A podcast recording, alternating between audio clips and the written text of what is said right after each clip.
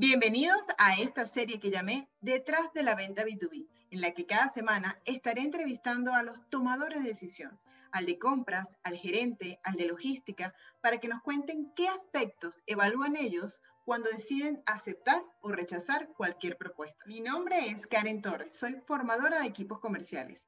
Ayudo a vendedores B2B a entrar al mundo digital, prospectar y vender. Y hoy tengo el placer de entrevistar a Eric Lachance, él viene directamente desde Montreal, en Canadá, es director general de planta, tiene mucha experiencia en el área de compras. Actualmente dirige a todo el equipo entre almacén, logística y compra. Participa en la toma de decisiones. Bienvenido, Eric, y muchísimas gracias por estar aquí.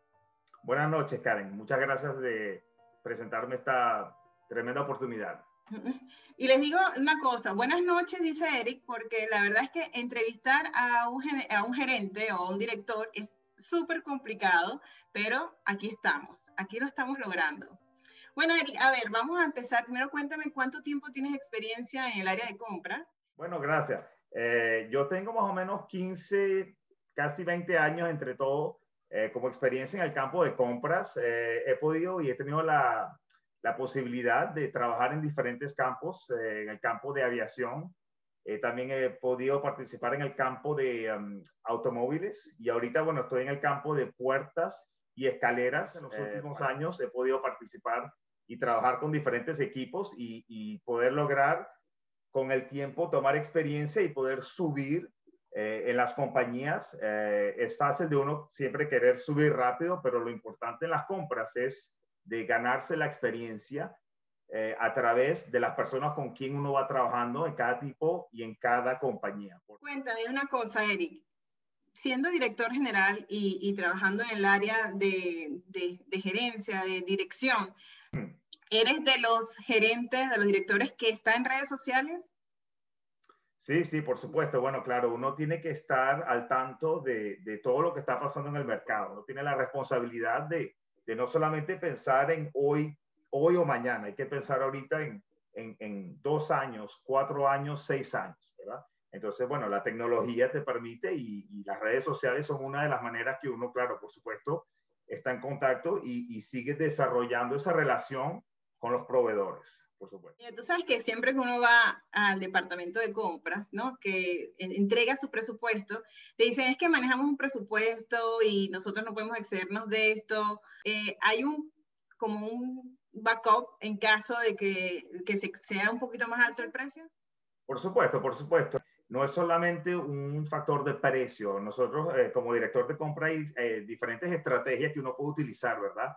por lo menos que uno compra un poco más caro, pero al final del año uno reciba eh, eh, discounts, que no me acuerdo, disculpa en español, que uno reciba discounts al final del año sobre el total que uno ha comprado a través del año, ¿verdad? Entonces, ok, puede ser que pagues 2.500 ahorita, ¿verdad? Pero al final del año vas a recibir esa de, descuenta que al final, por fin, entonces no te, no, no te costó 2.500, te costó 1.800. Ah, ok, porque recibes promociones de descuentos con los mismos proveedores. Por supuesto, claro, pero también uno tiene que calcular que si por lo menos no vas a gastar los 2.500 ahorita, bueno, la oportunidad que dejas pasar si no puedes comprar, producir lo que necesitas, te va a costar más que 500 dólares de diferencia, ¿verdad? Entonces, uno no es solamente sobre el precio, es la oportunidad de business que no logras hacer si no compras esos 2.500 dólares. ¿Verdad? Ah, ok, ok. Entonces, eso es algo que uno como director de compra tiene que siempre evaluar con, con, el equipo de producción y el equipo de ventas. O sea, cuando uno dice, si gasto 2.500, pero me va a traer 5 millones de dólares en venta, eh, es ah, más fácil de aceptar. De eso va el negocio. Yo compro para luego ganarlo en la venta. O sea, cuando esto forme parte de un todo, ¿no? Como cada pieza forme parte de un todo y al final que eso genere la utilidad que se espera. Eh, así como director general, ¿tú delegas toda la responsabilidad al departamento de compras o tú intervienes en la toma de decisiones? Eh, es una mezcla de las dos, porque, y te explico por qué, porque uno antes de lanzarse en un proyecto, uno identifica, ¿verdad? El lapso de tiempo en, en, que tenemos adelante para producir lo que tenemos o el proyecto que, que identificamos. Entonces, eh, uno trabaja con gestionario de programas, trabaja con el departamento de planificación y, aún, y hay eh, actividades que, por supuesto, como director, no soy yo el que va a hacer el pedido directamente con el comprador. Yo voy a trabajar los términos y las condiciones, o sea, al nivel estratégico. Hay tres niveles, estratégico, eh, táctico y operacionales, ¿verdad? Son tres niveles y cada quien, bueno, por supuesto, tiene su, silla en, en, esos tres niveles. Entonces yo, por lo menos en mi situación, no soy la persona que va a hacer el pedido directo. Yo entro en contacto, eh, hago el nivel estratégico y, bueno, por supuesto, después eh, con el equipo que tengo, los hago participar en las diferentes etapas, pero al final soy yo el que va a decidir, ok, si entre un proveedor A o un proveedor B. Y bueno, con la decisión que uno toma vienen las responsabilidades también, ¿verdad? Porque el proyecto depende de la decisión estratégica que, estratégica que uno tomó y bueno, uno tiene que saber y calcular el riesgo, ¿verdad? Uno, como te digo desde el principio, no es solamente las cifras de dólares, sino el impacto sobre la compañía que eso puede tener. Oye, esto sí es importante que, que, que, lo tomen en cuenta, porque a veces vamos como, como vendedores, vamos empeñados en que nos compren, que nos compren, pero las personas como tú que están tomando la decisión, están tomando una decisión empresa que va a influir en la economía, en, en el crecimiento o en, y, en todo lo de la, de la empresa. Entonces, hay que tener, por eso es que se habla de ser empático, pues entender al cliente para ver en qué posición se encuentra, porque tú como, como comprador estás, o sea, sobre todo en tu caso, que estás decidiendo si sí o si no, tu cargo está en riesgo en cada decisión, ¿no? Por supuesto. Y mira, te doy un ejemplo en las compañías que controlan eh, muy cerradamente los, los, gastos.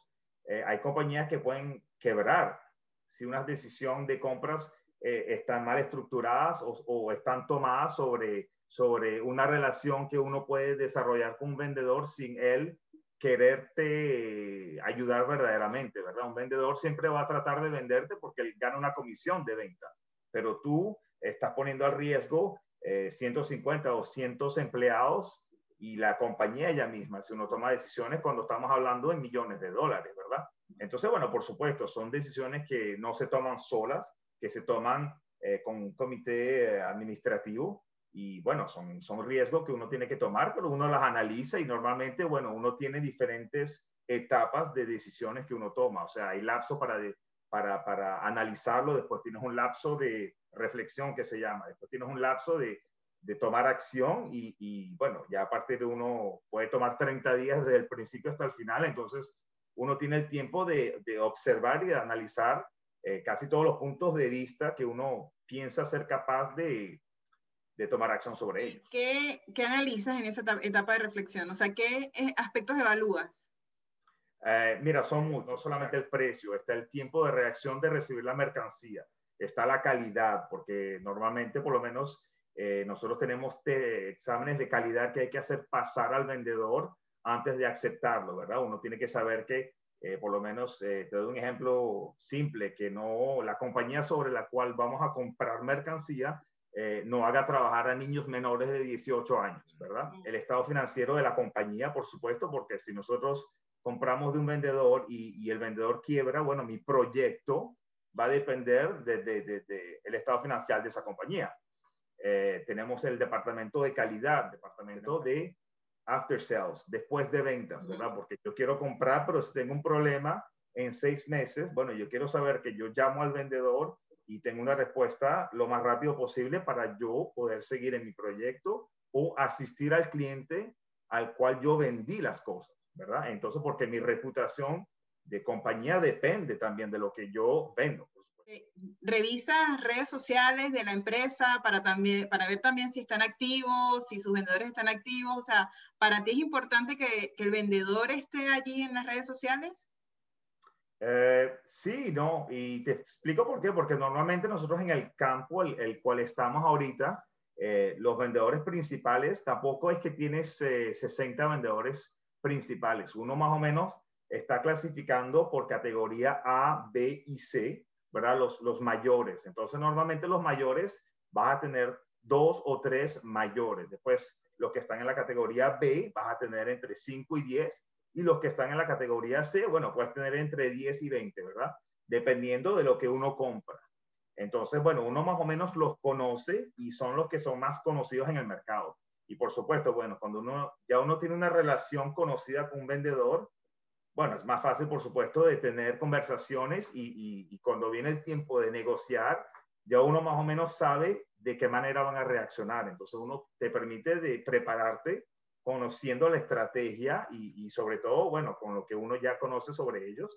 Eh, como se dice, saber negociar. Cuando llega el momento de negociar, eh, uno es amigo, pero yo soy cliente y él es vendedor, ¿verdad? Uno tiene la estrategia de, claro, decir, vamos a tomar una decisión para que sea eh, win-win, ganar, ganar, que él me va a acompañar en la guerra sobre la cual yo me estoy desarrollando como compañero. Quieres garantizar que él va a estar contigo al pie del cañón, ah, como dicen. Cuando, claro, porque eso es como un contrato que ellos, todos los vendedores te dicen, mira, yo voy a estar ahí cuando me necesites y todo va a estar bien, pero uno en realidad, y, como te digo, eso, esos son contratos y, condiciones que uno firma, que uno le dé la cara verdadera a un vendedor cuando las cosas no se desarrollan como uno las planificó. Ahí es que tú te das cuenta verdaderamente de qué tipo de vendedor uno está trabajando con ellos, ¿verdad? Hay vendedores que te venden un sueño y cuando tienes problemas, bueno, eh, el vendedor lo votaron o no tiene la mercancía como te lo prometieron o falta esto, falta aquello, y ahí es que uno, bueno, su proyecto, uno como compañía, está impactado directamente. Entonces ahí es que uno pierde la cara y pierde la reputación porque tu cliente al cual uno está tratando de venderle algo, se da cuenta que, bueno, no tenemos una clasificación correcta de vendedor. Así, por ejemplo, estás casado con un vendedor que ya, como tú dices, ya han trabajado juntos, te sabes sus su partes buenas, sus partes malas, y llega un proveedor inocente, con ganas de entrar a trabajar y vende exactamente lo mismo que esa persona, ¿tiene posibilidades de entrar a trabajar contigo o mira, no, tú, las puertas están cerradas porque ya estoy casada con esta marca?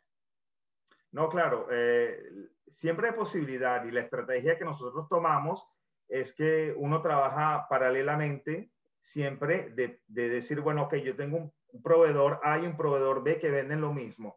Entonces mi proveedor B que está tratando de entrar, uno lo va desarrollando poco a poco, ¿verdad? Uno lo va poniendo sobre proyectos que tengan menos impacto financiero, financieramente para que él se desarrolle y te demuestre la capacidad verdaderamente de poder asistirte. Y entonces uno lo va desarrollando poco a poco. De esa manera, si tú te das cuenta que finalmente vale la pena, te permite ir saliéndote del otro poco a poco.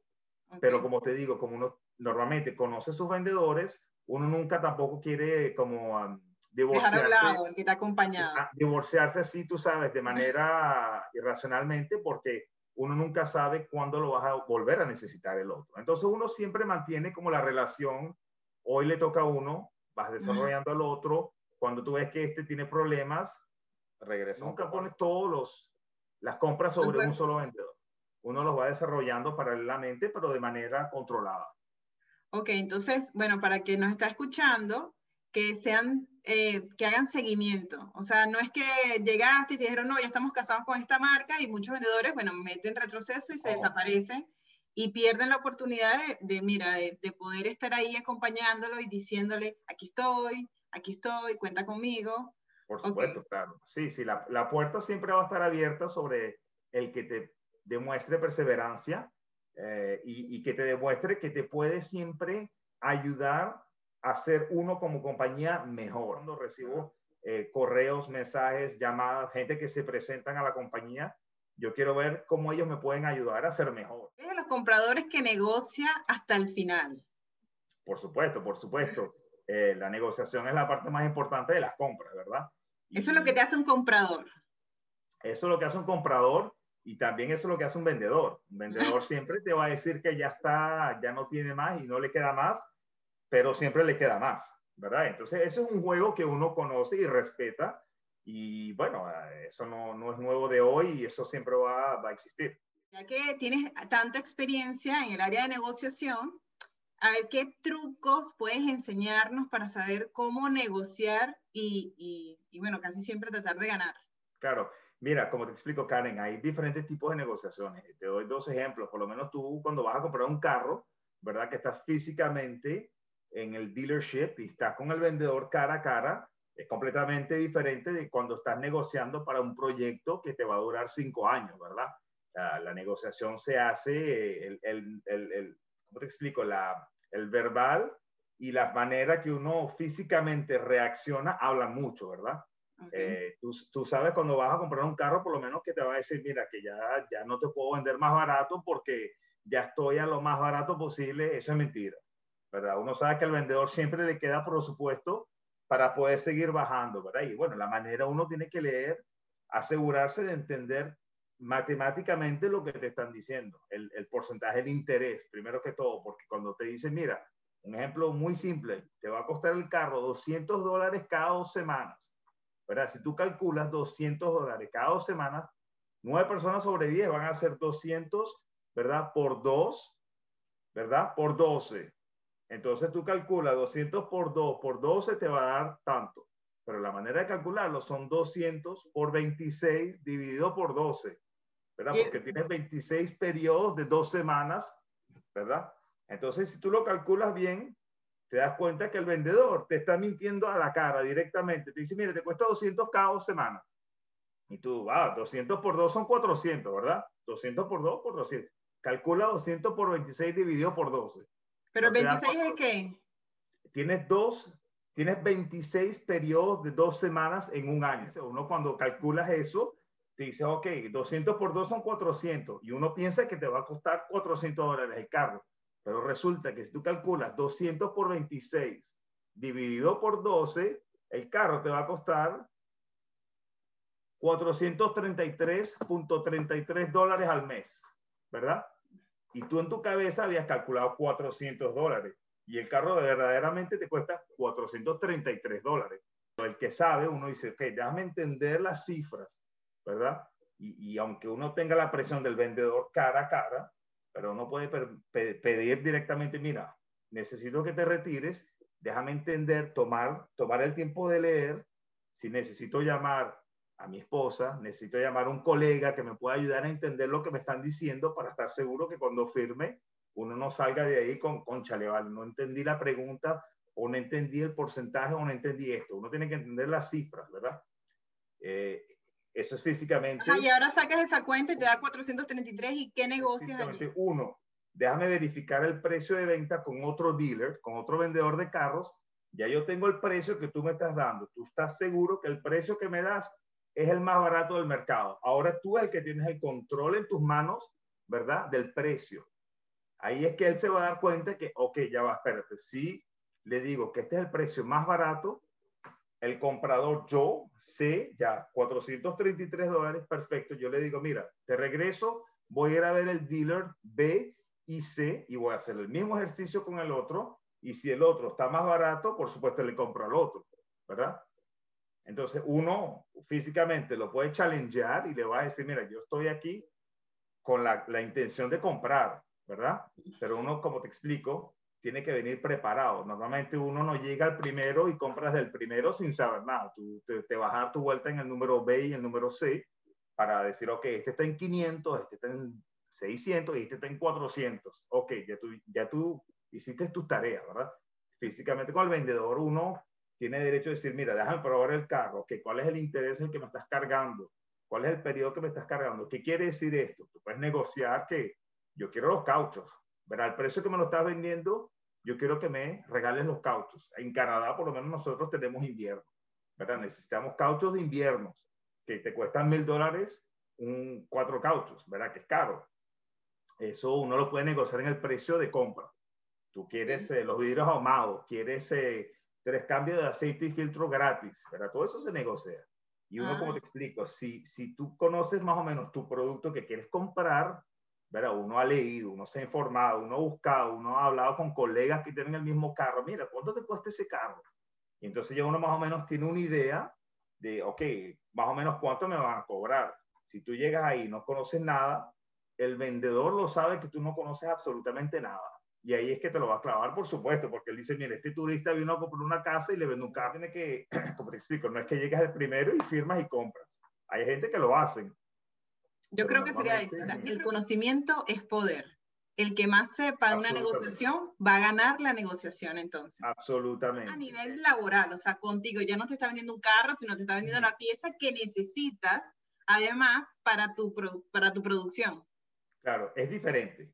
En ese momento no, porque uno dice, o sea, alguien que tiene experiencia, yo digo, mira, yo tengo que ahorita calcular que si no tengo la pieza, el motor que me falta para mi cadena de producción, a mí por hora ¿verdad? Me cuesta 5 mil dólares si no tengo el motor que me venden, eh, la, cadena está parada, de producción está parada. Me cuesta 5 mil dólares a, la hora, porque tengo gente que pagar, electricidad no estoy produciendo y la fecha que yo le di a mi cliente no la voy a respetar, entonces ellos me van a cobrar. Entonces yo cuando necesito una pieza, yo sé que cuando cada minuto que pasa me cuesta plata. ¿verdad? Entonces ya no es una experiencia de compra, ya es una necesidad de compra, la cual es completamente diferente. El lado emocional y el lado de seducción y, ya eso uno lo elimina, ya es, ok, necesito tener la pieza porque si no me va a costar 5 mil dólares la hora que estoy parado. Entonces, claro, la, la, la manera que uno se acerca y la manera que uno lo hace eh, es diferente. Pues, no es solamente el precio, uno lo que busca ahorita es la seguridad y, y el tiempo de reacción del proveedor, sabiendo que la, la, mayoría de los proveedores que nosotros ahorita estamos utilizando por lo menos vienen de, de, China, por lo menos, ¿verdad? Entonces uno tiene que calcular eh, la producción y, comparar con el tiempo de reacción de recibir la mercancía. Entonces, bueno, ahí es que uno decide sobre todo en este, este periodo, periodo, de pandemia, eh, no solamente el precio, sino el tiempo de reacción de recibir la mercancía. Ese es un, factor que está sobre, sobre todo muy importante en estos, en estos últimos meses y lo va a conseguir, eh, va a seguir siendo en los próximos meses también ahorita yo estoy agregando una sección de eh, cómo crear un presupuesto atractivo para el comprador, ¿no? Entendiendo ahora todo esto que están buscando, que si no es solamente el precio, hay varias cosas que hay que agregar. Si tú encuentras un presupuesto donde hay la siguiente estructura. Primero, mencionándote el problema que ustedes podrían tener, el desafío que se les está presentando. Luego, contando este, los beneficios que van a tener con la empresa. Luego, ya el producto como tal, y finalmente testimonios, eh, agregándole como más cosas al presupuesto, ¿es relevante para ti o tú prefieres el Excel con tu precio, descripción y ya? ¿O mientras más eh, información mejor? No, hay que tener cuidado porque a veces demasiada información justamente enreda más la cosa, ¿verdad? Uno como comprador, uno lo que quiere saber es el precio, las cantidades, eh, el término de, de pagos, ¿verdad? Eh, por lo menos uno también quiere saber, ok, si yo te compro, vamos a decir, eh, entre 0 y 500 unidades, eh, un precio, a partir de 501 a 1000, otro precio, las scales of sales se llaman eso, ¿verdad?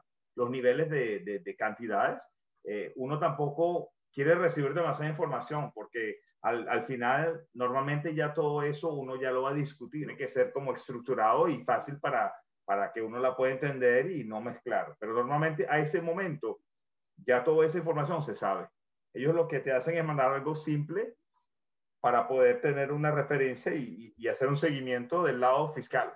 Al final uno tiene el nombre de la compañía, el número de la sumisión, la cantidad, el precio, términos de pago y más listo. Porque el resto ya como lo identificamos, todo ese análisis y esa clasificación, ya, ya eso está ahí. Vamos con la posición de, eh, bueno, tienes una necesidad y quieres buscar un proveedor.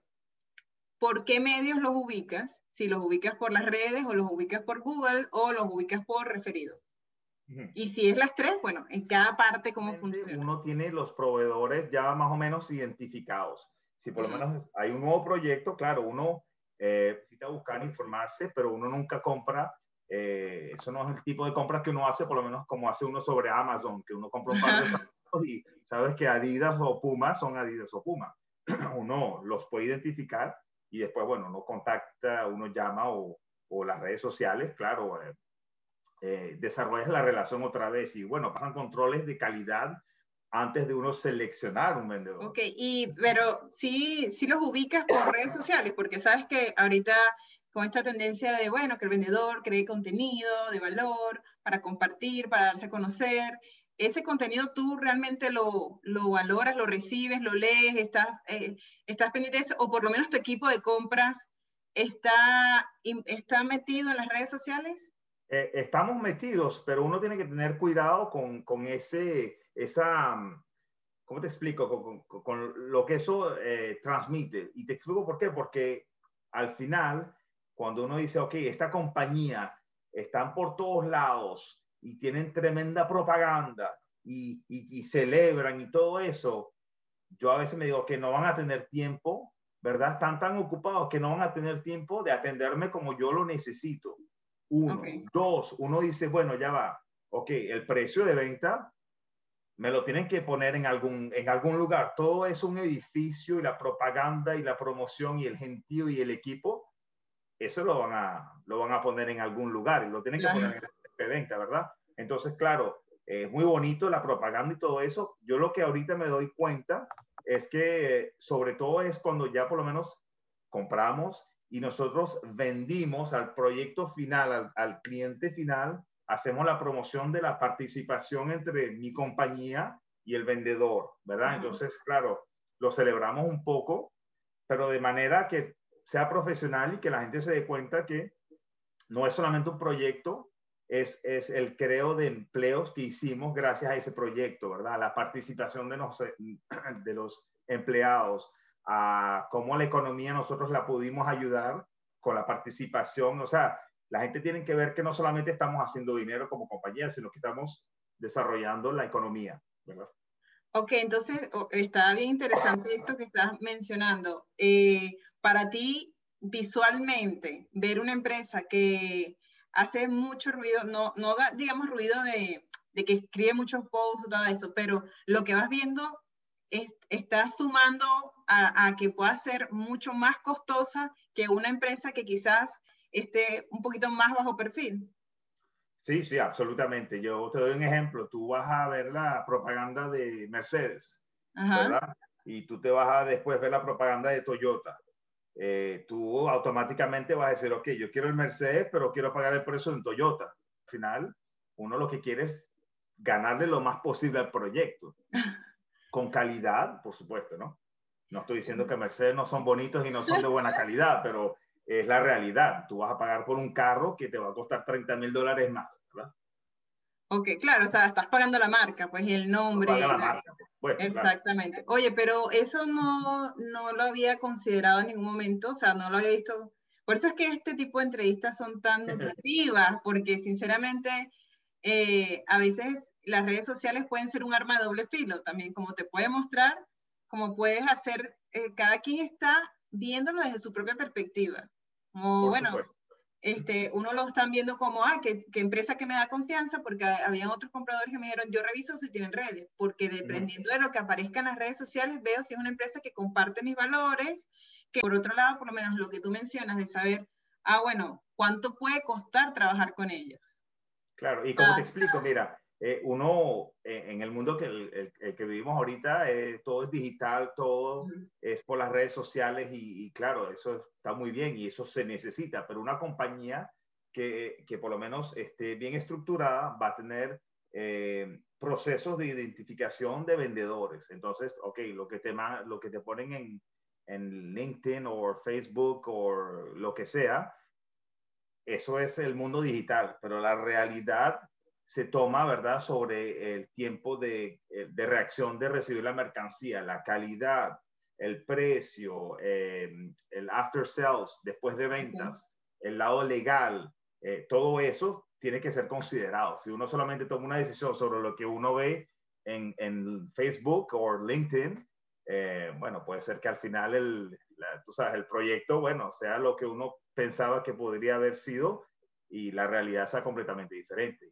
bueno, ahí es que te, te puede costar. Hay un libro que se llama Bueno, Bonito y Carito de David Gómez, que él dice que, o sea, él defiende mucho el tema del diferencial, ¿no? Dice, mientras todo el mundo venda lo mismo, siempre la gente se va a ir por la opción más económica. Entonces, una de las cosas que él menciona es que la calidad no es un diferencial. O sea, porque tanto yo como el, mi competencia y el otro van a decir que mi producto es de calidad.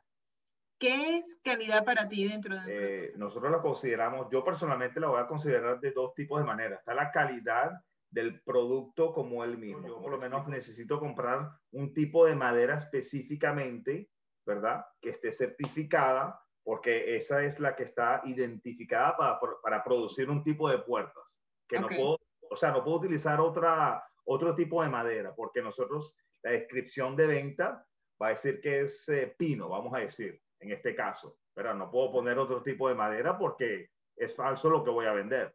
Ese es el lado calidad concreta sobre la materia prima. Después tienes el lado de calidad sobre el conjunto de, de servicio, el tipo, lo que es las ventas, lo que es el precio. O sea, está la calidad que uno no puede tocar y está la calidad eh, concreta sobre la materia prima, ¿verdad?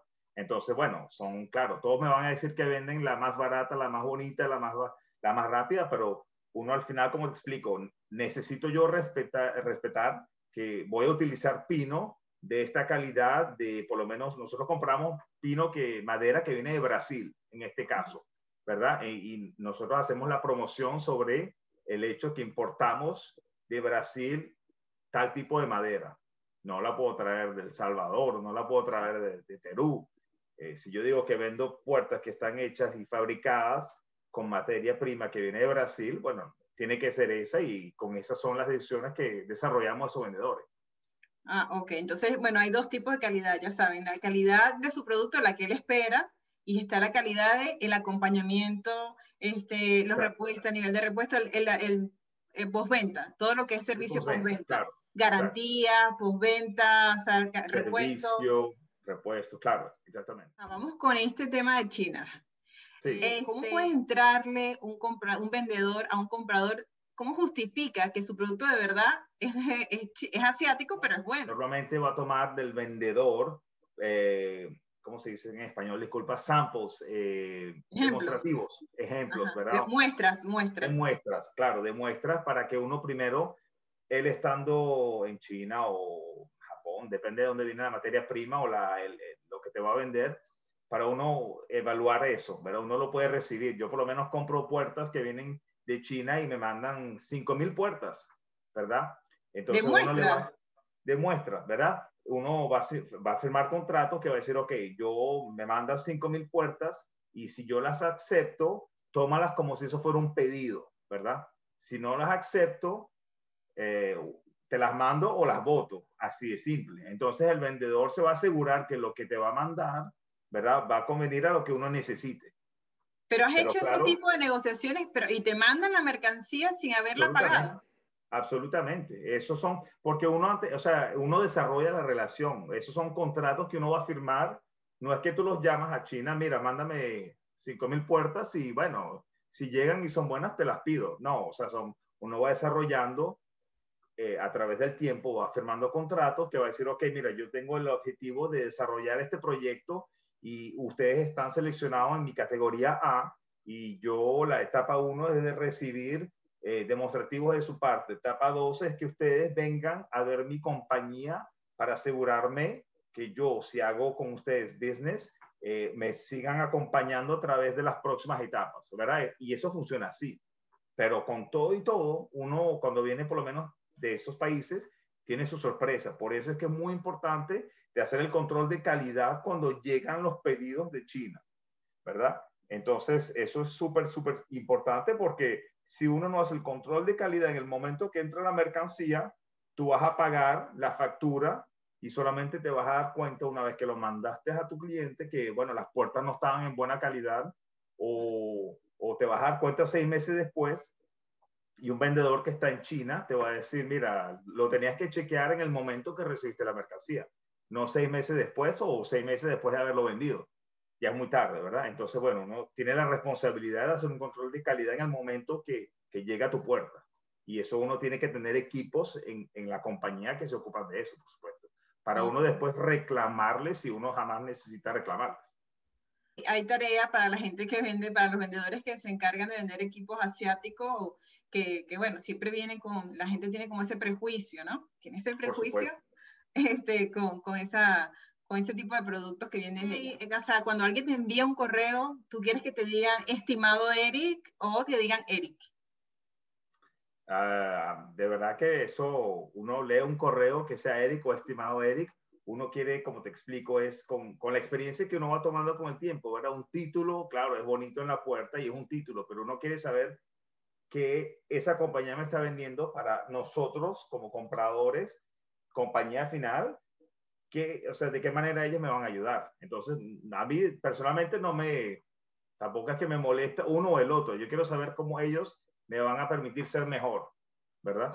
Y por supuesto, tiene que ser eh, un detalle como no tener errores ortográficos, ¿verdad?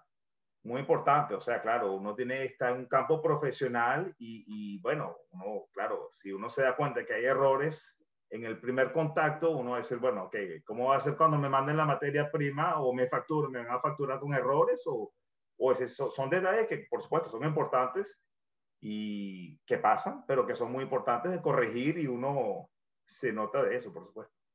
¿Qué consejo le darías a los vendedores? Eh, porque hay empresas B2B que el vendedor es primera vez que vende. Y en las ventas B2B son un monstruo mucho más grande. Y todos empezamos en algún momento a vender B2B sin haber vendido, nunca allí. Y, y, la verdad es que es un proceso bien engorroso, sobre todo cuando se encuentran, ponte, se encontraron contigo que tienen 20 años de experiencia en compras, que lo tienes dominado el tema de la negociación. ¿Qué consejo le puedes dar a un, a un vendedor que está iniciando en este mundo eh, para que se haga cada vez más profesional y, o que se muestre más profesional y logre sus objetivos?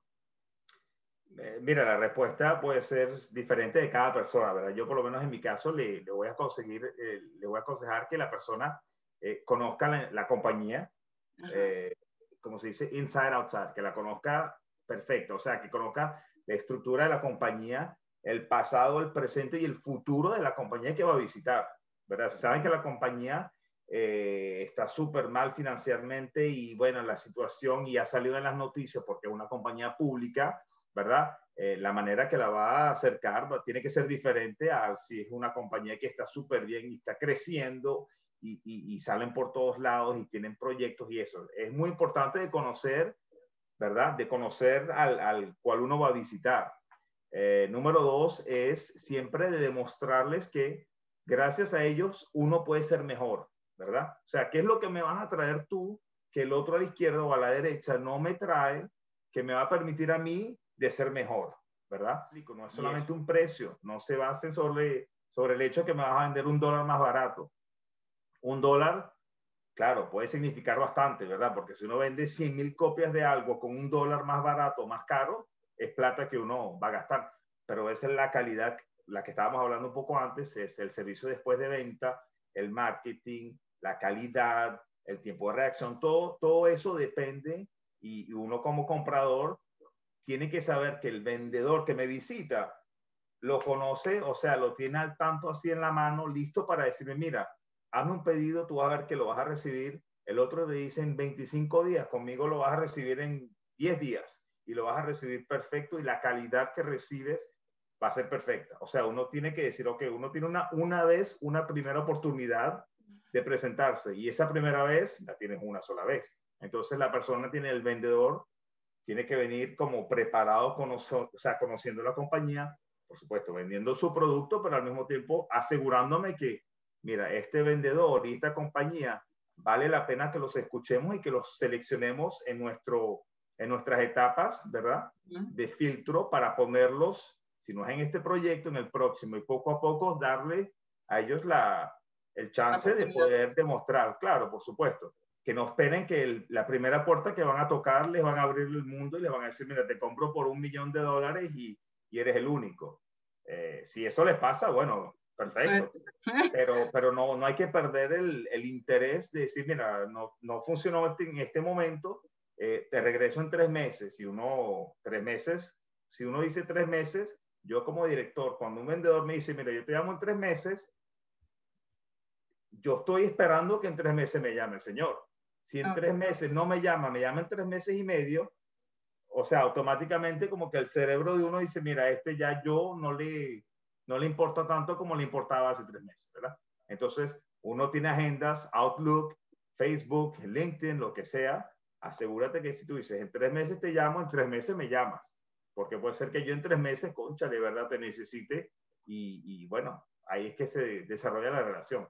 Entonces, bueno, uno siempre tiene que seguir como que eh, desarrollando, aunque uno no tenga un, un, sí al principio, uno sigue desarrollando la relación y, y, me mandes correos para estar seguro que todo está bien de mi lado. Ah, número uno, que conozca la empresa a la que va a llegar. Número dos, que conozca su competencia para que sepa cómo se diferenciar y lo que puede ofrecer. Y que cumpla con su palabra de si te dijo en tres meses, en tres meses tenga que ir.